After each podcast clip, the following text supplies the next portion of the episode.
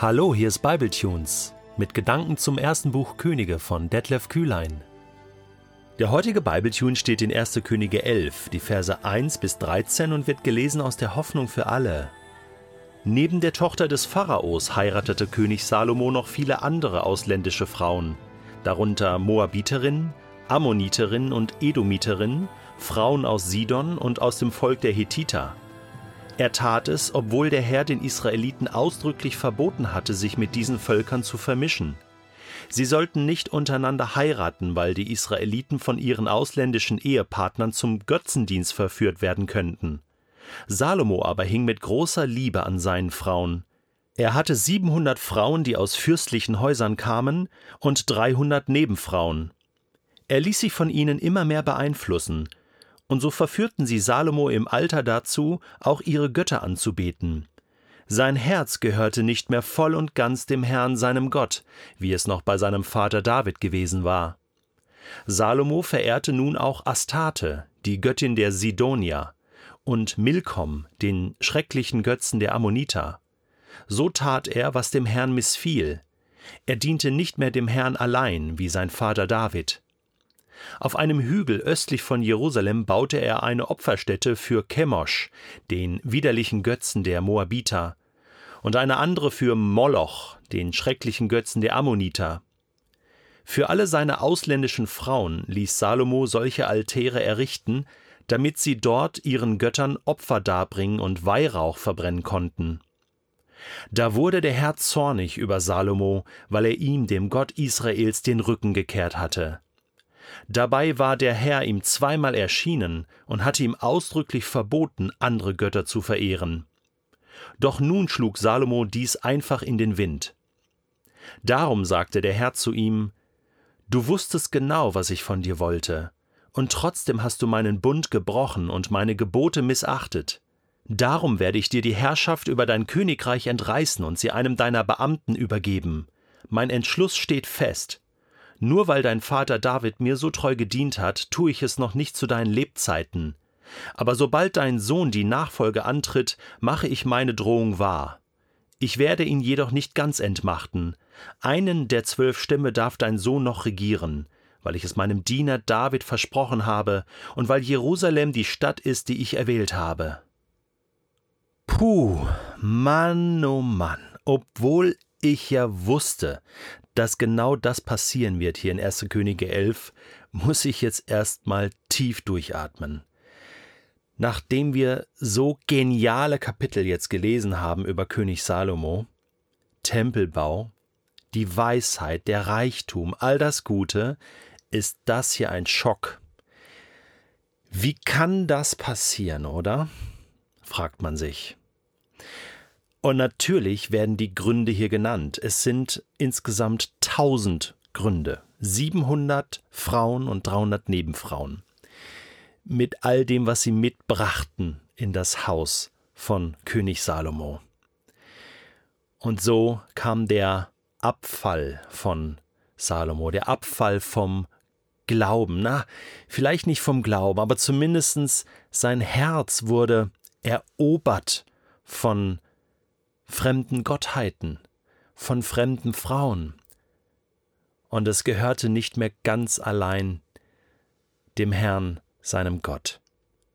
Wir erfahren in Vers 3, dass er sich von diesen Frauen immer mehr beeinflussen ließ. Das heißt, das Ganze war ein Prozess, schrittweise ist das passiert eine Frau nach der anderen. Und vielleicht hat Salomo am Anfang gedacht, hey, das kann ich schon handeln. Und komm, Gott hat mir so viel Weisheit gegeben. Und hey, ich habe so viel Gunst bei Gott. Und wir sind eine total gesegnete Linie hier, mein Vater David. Und mm, ich habe genieße so einen Schutzraum. Und und Gott ist mir gnädig. Und das wird schon gut gehen. Und ja und dann äh, irgendwann kippt das Ganze aber, ja, wenn, wenn es heißt hier, ähm, Salomo liebte diese Frau. Ne? Er hat sie nicht nur aus einem Zweck geheiratet, was damals üblich war, auch die Vielehe äh, war üblich, um die nächsten Generationen zu sichern, Kinder und so weiter.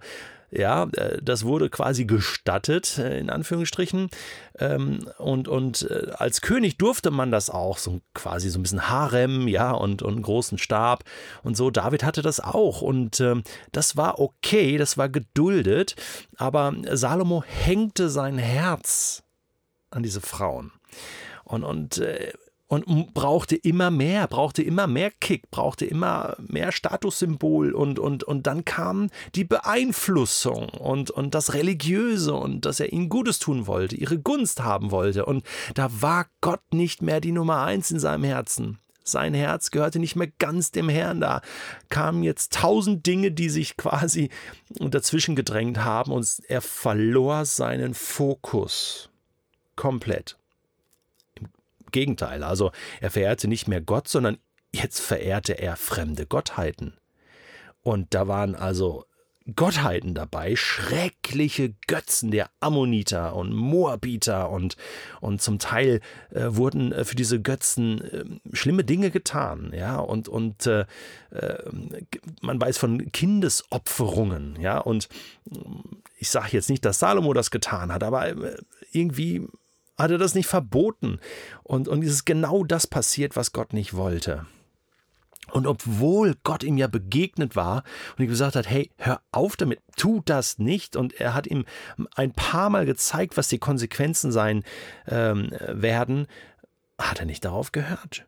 Ja, es, es heißt hier doch, nun schlug Salomo dies einfach in den Wind. Vers 10.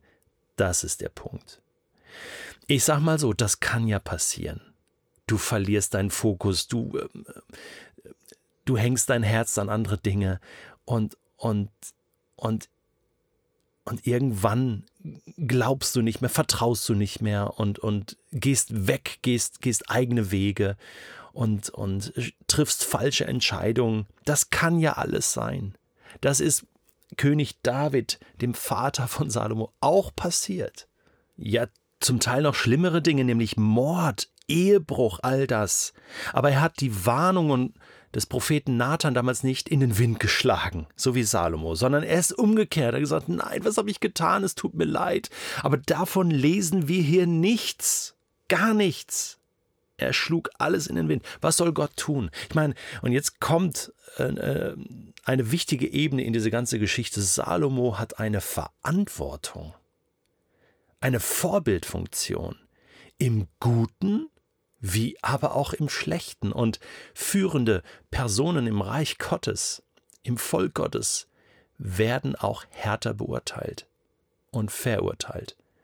Und Gott muss hier eingreifen und muss dem ein Ende setzen. Und das wird noch drastisch werden. Denn was jetzt auch dem Volk Israel dadurch blüht, ist wirklich drastisch und wird ein großer Einschnitt werden für die ganze Geschichte Israels. Salomo hat Verantwortung für das, was er tut, sowieso für sein eigenes Leben, aber auch für ein ganzes Königreich, für ein ganzes Volk. Und das ist jetzt hier die Ebene, äh, mit in, äh, auf der sozusagen Gott reagiert und ihm auch sagt, so, jetzt ist Schluss. Du hast den Bund gebrochen und ich habe dir das vorher gesagt, äh, du bist der Leiter meines Volkes, ich habe dir das anvertraut, dir alles gegeben, dich gewarnt, dir mehrere Chancen gegeben, aber du schlägst das alles in den Wind. Ich muss dich jetzt leider zu Fall bringen, Salomo. Boah, das ist so krass. Ähm, ich, ich, äh, ich versuche jetzt äh, wirklich mal so eine Anwendung für uns zu finden, für dich und mich. Also Natürlich kannst du sagen, oh ja, das wird mir nie passieren. Weißt du, ich habe mich von diesem Satz schon lange verabschiedet. Diesen Satz, das wird mir nie passieren. Also das auf gar keinen Fall äh, ist schon der erste Schritt in diese Richtung, ja, nämlich Stolz. Ähm, bleib demütig und, und, und sag, hey, das ist ein Warnschuss. Hey, selbst Salomo, der so viel Weisheit hatte, der so geniale Dinge getan hat, dem ist es passiert. Oha. Also, wir sollten gewarnt sein. Und ein guter Test ist immer das. Woran hängt dein Herz? Vielleicht sind es nicht tausend Dinge, wie bei Salomo, aber vielleicht sind es schon so ein paar Dinge, die da so reinrutschen in dein Herz und die Gott einfach in Sachen Zeit und, und, und Liebe einfach den Platz wegnehmen. mehr und mehr so prozessmäßig, schrittweise, ja, und dich immer mehr beeinflussen. Pass ein bisschen darauf auf. Werd wach und fang an, diese Dinge wieder neu zu bewerten und zu sagen, nein, will ich nicht mehr. Gott soll wieder an die erste Stelle. Kehr um, räum diese Dinge raus, brich die Altäre ab, lass dich nicht mehr beeinflussen, stell dich wieder unter den Einfluss Gottes. In 2. Korinther 13, Vers 5 heißt es, Stellt euch selbst auf die Probe, um zu sehen, ob ihr im Glauben gefestigt seid. Prüft, ob ihr bewährt seid. Überprüf dich selbst, ob dein Herz noch ganz Gott gehört und ob er immer noch an der ersten Stelle ist.